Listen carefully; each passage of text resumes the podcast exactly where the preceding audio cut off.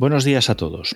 Soy Javier Veramendi y me gustaría dedicar este Blitzocast a uno de los elementos que a mí me parecen más importantes en lo que a la historia militar se refiere. Hace ya algunos años tuve ocasión de escribir un editorial el cual bueno, pues comparaba a un estudioso de esta materia eh, con un médico que investiga el cáncer.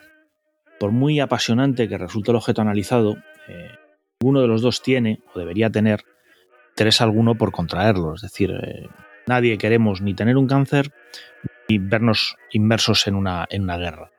O no deberíamos, como digo.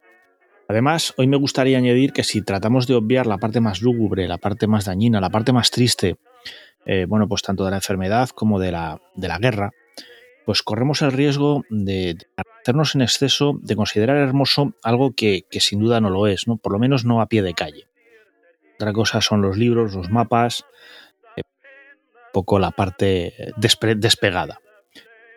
Es fácil, es muy fácil eh, dejarse absorber pues, por maniobras ingeniosas, resistencias heroicas, cargas a vida o muerte, victorias increíbles, pero realmente detrás de todo esto no tenemos que olvidar eh, que hay mucho sufrimiento. Sufrimiento humano, pues tanto de los civiles que se ven atrapados en una zona de guerra, en una batalla, o que se ven obligados a desplazarse, o que se ven bajo la ocupación de un ejército enemigo, como de los propios soldados, que en el fondo, bueno, pues son los que están allí donde, donde silban las balas. Para, bueno, pues para hablar de sufrimiento, eh, eh, voy a ir cerrando el marco un poco de dónde me voy a situar. Para empezar, probablemente una de las guerras que más ha llamado la imaginación, eh, una, probablemente una de las guerras que más ha excitado la imaginación en este sentido fue la Primera Guerra Mundial, más concretamente el frente de trincheras en Francia. Además, dentro de este contexto, el año 1916 fue especialmente cruento. Se dieron batallas terribles, como el Somme o la de Verdún, donde esta última, pues en palabras del propio general Falkenhayn, eh, pues que había sido su, el estratega alemán que la había diseñado y que la había dirigido durante la primera parte, pues el objetivo era desangrar al ejército francés en un desgaste que le hiciera imposible seguir adelante con la lucha. Es decir, eh, fue una batalla en que en cierto modo buscaba matar, matar soldados, es decir, crear sufrimiento, cuanto más mejor. Dentro de lo que es el contexto de Verdún, además, eh, me voy a centrar en, eh, en, el soldado francés, por varios motivos. Para empezar, porque como fuerzas defensoras, realmente los franceses en esta batalla pues, tuvieron unos turnos de estancia en el frente mucho más largos que las fuerzas atacantes. Es decir, cuando uno planeaba un ataque de infantería, pues se concentraban las tropas, se llevaba a cabo el asalto, se capturaba o no el terreno, en caso de capturarse, pues se guarnecía eh, con tropas descansadas, con tropas frescas para evitar los contraataques enemigos, y después, pues normalmente estas tropas atacantes solían tener, las que habían lanzado el primer asalto o el segundo, o el tercero, el que fuera, solían de tener un tiempo de recuperación. Es decir, las bajas eran tan elevadas que eh, el paso por el frente era relativamente corto. En el caso de las tropas defensoras no sucedía así. Es decir, tenían que aguantar el primer asalto, el segundo, el tercero, a veces llegaban refuerzos, pero era muy raro que eh, durante una fase de, ataques del enemigo, pues las unidades fueran retiradas del frente, salvo que hubieran quedado ya completamente destrozadas, no, no quedara prácticamente Además, eh, es interesante porque en Verdún se vieron eh, fenómenos ya del año 1916, es decir, propios de este momento central de la guerra, en el que las tácticas de infantería solían ser todavía eh, muy limitadas, es decir, no se había hablado de tropas de asalto, o se, empezaba, pero no se implementaba el uso de tropas de asalto. Las defensas pues, eran trincheras más o menos elaboradas, muy lineares. En general, bueno, pues el infante todavía se veía muy sometido al, castigo enemigo, especialmente de la artillería. La artillería que ya empezaba a, hacer, a formarse en grandes concentraciones y a hacer bombardeos de saturación que podían durar horas, pues creaba, era una, máquina de matar, creaba una mortandad increíble. Para explicar todo esto, como digo, me centraré en soldados franceses, sobre todo en, la impresión y en el recorrido del soldado francés que iba a Verdún. Y sobre todo, bueno, pues lo haremos, intentaremos hacerlo a través de, testimonios. En lo que es Verdún en general, un soldado voluntario eh, escribió: Yo quería ver Verdún, quería participar en la gran batalla. El 8 de mayo de 1916 partí como voluntario con el centésimo décimo noveno de infantería. El 1 de junio, cuando salimos del cuartel de Bevaux, éramos 150. Cuando llegamos al frente, antes incluso de entrar en contacto con el enemigo, solo quedaban 30 hombres en la compañía. Cuando vi el campo de batalla, y aunque ya había pasado 14 meses en el frente, me dije, quien no ha visto Verdún no ha visto nada de la guerra. Nos volveremos a encontrar con esta frase. La primera prueba eh, del soldado eh, Hablamos de soldados, pero también de suboficiales y de oficiales, todos entrarán por este programa, ah, pasarán a saludar. Era el ascenso. El ascenso, el campo de batalla de Verdún se hallaba al otro lado del Mosa, al este del río, y en lo alto de una planicie, que era para, los objetos franceses era imprescindible defender. ¿Por qué? Porque desde esa planicie se eh, podía observar, desde el borde eh, oeste de esa planicie se podía observar tanto la ciudad como toda la llanura a su alrededor, y si los alemanes conseguían el dominio de esta zona, pues realmente podían eh, romper o obligar, eh, romper las defensas francesas o obligar a los objetos franceses a retirarse de una ciudad que ya había cobrado una gran importancia simbólica. Como digo, sobre este ascenso, Jacques Henroux, escritor y teniente en el sexagésimo segundo Regimiento de Infantería, escribió 17 de abril, medianoche.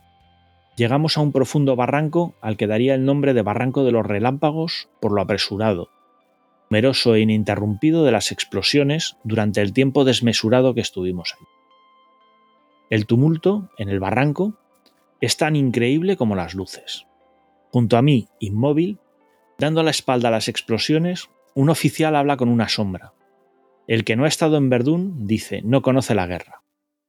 Los 150, hablamos de proyectiles de ese calibre, surgen como grandes espectros, golpeando los troncos con toda su fuerza, destrozando las ramas que cuelgan en jirones.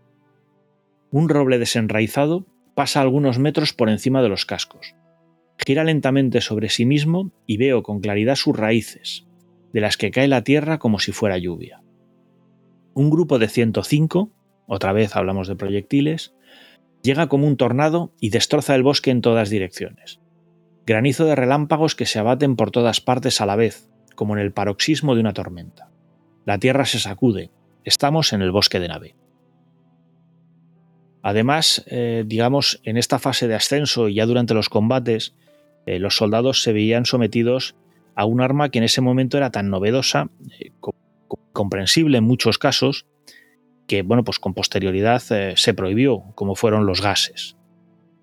León Roger, del 39 Regimiento de Infantería, dijo, para llegar a su posición entre el refugio 320 y Fleury, donde debía relevar al primer batallón, que tenía que marchar a primera línea, el tercer batallón, la unidad de, de León, se vio sometido a un ataque con gas nada más salir de Verdún. Las máscaras o bien estaban demasiado apretadas y congestionaban a los hombres, o bien estaban mal ajustadas y no evitaban el envenenamiento. Caer en un agujero, normalmente esto se hacía en medio de la oscuridad, era fatal. El golpe desplazaba la máscara, el aire viciado llegaba hasta los bronquios y, a pesar de las tentativas de sus camaradas, el soldado suplicaba que se le dejara morir. Cruzar el bosque de Fleury fue una experiencia infernal. Otros cañones, pegados rueda con rueda, hacían fuego de contrabatería contra las piezas alemanas. El tercer batallón, bajo la trayectoria de los proyectiles, se agachaba ante las piezas furiosas, aturdidos por el estruendo.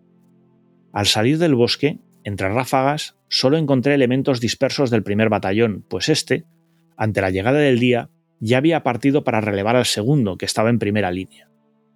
Este último relevo tampoco pudo llevarse a cabo. Al alba, las unidades dislocadas, pequeñas columnas rotas una y otra vez por un obús que lo levantaba todo, tierra y hombres, se vieron clavadas donde se encontraban por el bombardeo que siguió a los gatos. El, el concepto de las líneas es importante, es decir, los soldados permanecían allá arriba, pero sí es cierto que se intentaba que hubiera cierto relevo en, la primerísima línea entre los batallones. ¿no? En este caso, pues vimos la historia del primer batallón, que tiene que ir a relevar al segundo en el frente y en consecuencia el tercero asciende desde retaguardia para ocupar eh, su lugar, mientras que el segundo, pues eh, muy lógicamente sería retirado más hacia, hacia atrás, probablemente hasta la propia Verdún y los campamentos circundantes para recuperarse. La primera impresión del frente era importante.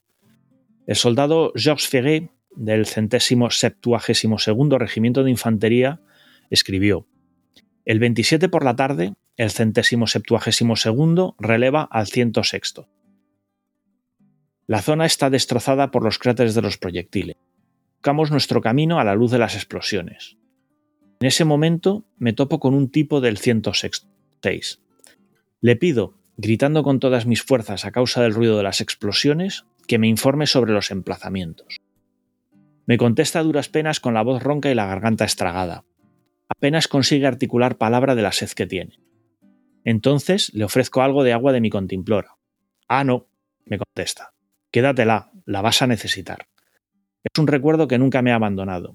Este valiente sabía lo que me esperaba y no quería quitarme ni una gota de agua que me iba a ser tan útil imaginémonos el soldado, sobre todo si es un soldado bisoño, ¿no? como aquel primero del que hablábamos, que nunca ha estado en Verdún, que se encuentra, bueno, pues eh, con una persona realmente muerta de sed, pero que aún así se niega a coger, eh, a beberse su agua porque le dice la vas a necesitar, la vas a necesitar mucho más que yo.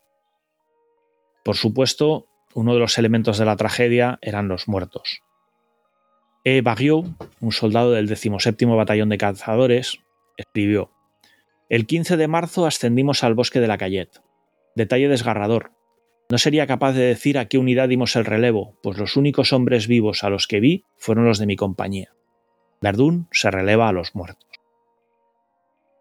Otro testimonio igualmente terrible es el del jefe de batallón Gomán, del 358 Regimiento de Infantería.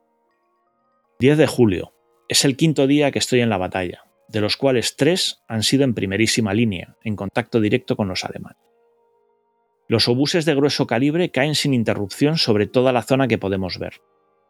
En los momentos más duros, podemos observar hasta 10 explosiones por segundo. Otras veces es algo menos, pero hay periodos de hasta 12 horas sin uno solo de tregua. El suelo tiembla, los oídos zumban. Todo vibra alrededor y en el propio interior de uno. ¿Acaso no es algo infernal? En la entrada de mi refugio el suelo está tan revuelto y aplastado que parece una duna de arena recién desplazada. Al llegar, el cadáver de un infante vestido con una capota azul asuma, asoma a medias de la mezcla de tierra, piedras y restos sin nombre. Pero unas horas después ya no es el mismo. Ha desaparecido para dejar su lugar a un tirailleur vestido de kaki. Sucesivamente van desfilando por el lugar otros cadáveres, con otros uniformes, lo busque en tierra uno, hace aparecer otro.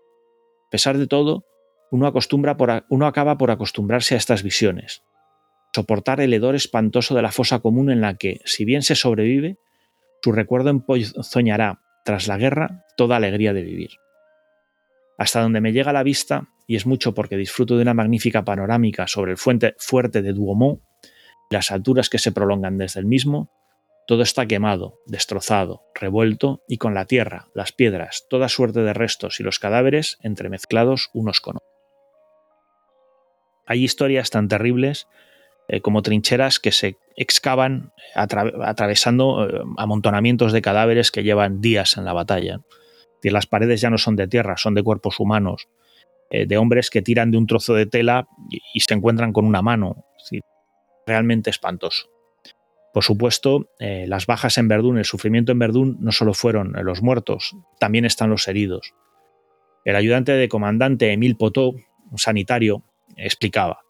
Los vendajes manchados que se habían ido tirando al suelo y de los que no había habido tiempo para deshacerse se amontonaban formando una gruesa alfombra bajo nuestros pies, en la que nos hundíamos hasta los tobillos. Trajeron un artillero espantosamente mutilado. Sus heridas eran horribles. Estaba exangüe. Su cara era del color del mármol. Tenía las dos piernas trituradas. Solo aguantaban de milagro por medio de algunos jirones de carne y músculo. Sangraba abundantemente. Otro testimonio que merece la pena traer es otro ayudante de comandante, la vi, del 294 Regimiento de Infantería, también en un puesto sanitario. El teniente M, que ha llegado al regimiento como refuerzo hace tan solo unos días, acaba de morir espantosamente mutilado dos minutos después de haberme apretado la mano. Un trozo de metralla que atravesó su mochila llena de granadas lo ha convertido en papilla. El teniente D, del vigésimo tercero, ha cargado al frente de sus hombres vestido con un uniforme, un uniforme nuevo y no ha querido ponerse la capota de soldado. Ha sido derribado y se halla mortalmente herido en el fondo de un agujero. El alférez A, 19 años, ha sido muerto, como el aspirante M y el alférez C. Allí están los tres, mis pobres camaradas, tumbados uno junto a otro, tiesos ante mi puesto de socorro. Un desgraciado cuya fumeral estoy tratando de taponar con un torniquete resulta herido por un trozo de metralla que se le hunde profundamente en el pecho mientras le estoy poniendo el vendaje. Cabo muy joven llega solo, con las manos arrancadas a la altura de las muñecas, mirando los dos muñones rojos y horribles con los ojos desorbitados. Trato de encontrar la forma de consolarle y le grito, ¿qué hacías en la vida civil? Entonces me llevo una respuesta desoladora, que me destroza el corazón y me calla incapaz de decir nada más. Era escultor. Un ametrallador tiene el vientre abierto. Viene hasta mí con las manos crispadas sobre los intestinos que se le derraman. Otro llega con la cabeza vendada. Hago que se siente delante de mí sobre una caja, pero parece estar muy dormido y no ayuda en absoluto, dejando que la cabeza se le caiga derecha e izquierda. Tengo prisa y, sintiendo que hay otros que me esperan, le pido que colabore un poco más en el proceso de cura. Pero él no deja de repetir una y otra vez. Oh, déjeme dormir, déjeme dormir. Le quito la venda que rodea su cabeza y entonces sucede algo horrible. Toda una mitad de su cerebro, hemisferio derecho, se desliza desde el interior de su cráneo abierto y sufre la horrible sensación de recibir sobre la mano toda la materia gris de este desgraciado, que con el cráneo destrozado y en parte vacío, sigue repitiendo, déjeme dormir. Las heridas eh, son un elemento terrible y concuerdan perfectamente con, el terreno en el que se combatió. Ya hemos hablado un poco de ello pero puede ser interesante traer algún testimonio sobre esta cuestión. El abad Tellier de Ponceville, en su obra Diez meses en Verdún y también combatiente en la batalla, escribía: Se llamaba el Barranco de la Dama, un nombre caballeresco que hacía flotar en el cielo indulgente visiones de amor con colores de leyenda. A raíz de la guerra fue rebautizado con el nombre siniestro de Barranco de la Muerte. Este largo pasillo embarrado que domina el fuerte de Douaumont parece haber sido excavado en el camino a Verdún como una tumba gigantesca, siempre lista a enterrar regimientos enteros. Cada grupo de soldados, aislado de los otros, se ve abandonado a sí mismo, su valentía, a su destino. todo momento se arriesga a ser sorprendido por una maniobra de cerco del enemigo, oculto tras el otro lado de la colina. No hay contacto alguno con la retaguardia, ni teléfono, ni señal la única vía de comunicación que lo une al resto del mundo es un, es un estrecho camino que desciende a pico a lo largo de una cuesta cuya mitad superior está bajo el fuego de las ametralladoras alemanas. Por la noche se recorre temblando. Durante el día, los valientes correos que se adentran por él escuchan el silbido de las balas que los persiguen a cada tramo. Alcanzan, se quedan tirados en el sitio. Corro, sin esperanza. Al fondo del abismo, pegados unos a otros, viven algunos hombres unidos al barro, identificados con esa tierra que los cubre de los zapatos a los hombros y a la que defienden terrón a terrón contra el invasor. También el jefe de batallón román del 358 al que citábamos antes se refiere a lo que es el terreno en torno a, su puesto de mando en Verdún en este caso. 7 de julio, a las 2, llego a mi cuartel general del bosque de Fumain. Seguido por mi batallón, bajo un bombardeo espantoso. Habíamos salido a las 22.30 horas y solo teníamos que recorrer 3 kilómetros. Marchamos durante tres horas y media, sin pararnos hasta la fase, final del, hasta la fase final del recorrido, cuando las bengalas, demasiado indiscretas, nos obligaban a detenernos durante algunos segundos. Hemos marchado a tan buen ritmo, socorrido, que estamos completamente agotados. Quien no haya estado en Verdún, otra vez un poco la, el panquete, es incapaz de comprender que no se pueda recorrer más de un kilómetro a la hora. Por eso, los que no han ejecutado relevos de infantería con la tropa ignoran uno de los peores sufrimientos de la guerra. También es por eso que los estados mayores se equivocan tanto en sus cálculos. La crítica es directa. sobre un mapa en retaguardia es uno de los grandes defectos de ambos ejércitos en la Primera Guerra Mundial, es la falta de, cercanía del, comandante en jefe, en general de los generales, al propio frente, que hace que sobre un mapa pues una distancia de 3 kilómetros sea teóricamente rápida de recorrer, pero en un terreno quebrado, roto, con restos de alambradas, restos de trincheras, montonamientos de cadáveres, bombardeos constantes de artillería, un poco al azar, pues, tres kilómetros, como cuenta el jefe de batallón román, eh, pues podían ser una eternidad. Hablábamos antes, eh, bueno, pues de muertos y heridos, pero Verdún, eh, ya empezamos a, adivinar, no afectaba solo al cuerpo. Maurice Nadin, camillero, escribió, desde hace algún tiempo, Georges Pouvret, un soldado de la decimoctava compañía, la mía, se presentaba todos los días a la visita, cita médica se refiere, y el comandante se negaba a hacerle un reconocimiento. Bouvet no tenía ninguna lesión. Una mañana el comandante me dijo, ¿conoce a Bouvet? Le contesté que sí, que era un buen soldado. Entonces me dijo, si es un buen soldado, ¿por qué se presenta todos los días a la visita? Señor comandante, le contesté, ¿acaso no se ha dado cuenta de que Bouvet está loco? Permaneció en la decimoctava compañía al menos dos meses más, hasta que murió en febrero de 1917 en Maison de Champagne. Esto demuestra que era muy difícil escapar del frente, incluso estando loco. Otro testimonio es el de Gaston d'Andy, otro camillero. Un soldado completamente desnudo corría por la noche de un lado a otro por el bosque de la Cayette, bajo las andanadas de obuses. Se había vuelto loco de repente y no dejaba de llamar a su madre. Tras estas historias en las que voluntariamente hemos excluido los combates, porque probablemente el momento de la lucha, el momento del disparo, el momento del asalto, en el caso de los alemanes, fueran liberadores. Era el final de la espera, era el final del sufrimiento, eh, sin un momento de terminación reconocible. Eh, podría comparar a ese atasco en el que estamos parados. Estamos parados y no se sabe nunca uno cuándo el tráfico va a volver a ponerse en marcha y puede ser un minuto y pueden ser 15. Eh, el combate era probablemente el momento que si bien igualmente terrible, pues permitía a los soldados desahogarse eh, por decirlo de alguna manera, hacer algo, hacer algo para solucionar su, Obviamos el, combate para centrarnos, bueno, pues un poco en el, en el resultado de Verdún, en el regreso. El soldado Jean Verne eh, habla de los restos del vigésimo cuarto de infantería cuando vuelven de Verdún.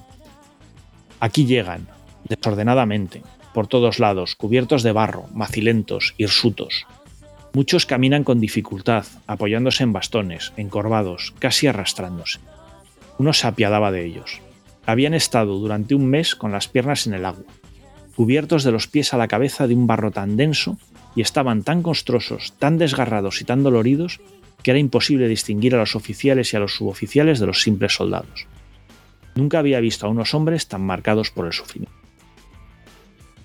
Último testimonio que aportaremos es el del teniente Georges Gaudy, del 57 de Infantería, que está hablando de su propia unidad. Primero fueron esqueletos de compañías, cabezados a veces por un oficial superviviente, apoyado sobre un bastón. Todos marchaban, o más bien avanzaban a pasitos, con las rodillas por delante, doblados sobre sí mismos, haciendo zigzag como borrachos. Luego llegaron grupos que podían ser secciones, tal vez pelotones, era imposible saberlo con la cabeza inclinada y la mirada lúgubre, agobiados por su equipo y llevando al hombro sus fusiles, rojos y cubiertos de tierra. El color de las caras apenas difería del de los capotes. El barro lo había cubierto todo. Se había secado y más barro lo había manchado todo de nuevo. la ropa y la piel estaban incrustados de tierra. Los vehículos pasaban rugiendo, en columnas cerradas, dispersando esta oleada lamentable de supervivientes, pero ellos no decían nada. Ya no gemían, habían perdido incluso la fuerza de quejarse. Cuando estos esclavos de la guerra levantaban la cabeza hacia los techos del pueblo, sus miradas se veía un increíble abismo de dolor, de dolor. Parecía que sus caras mudas gritaban algo espeluznante, el horror increíble de su martirio.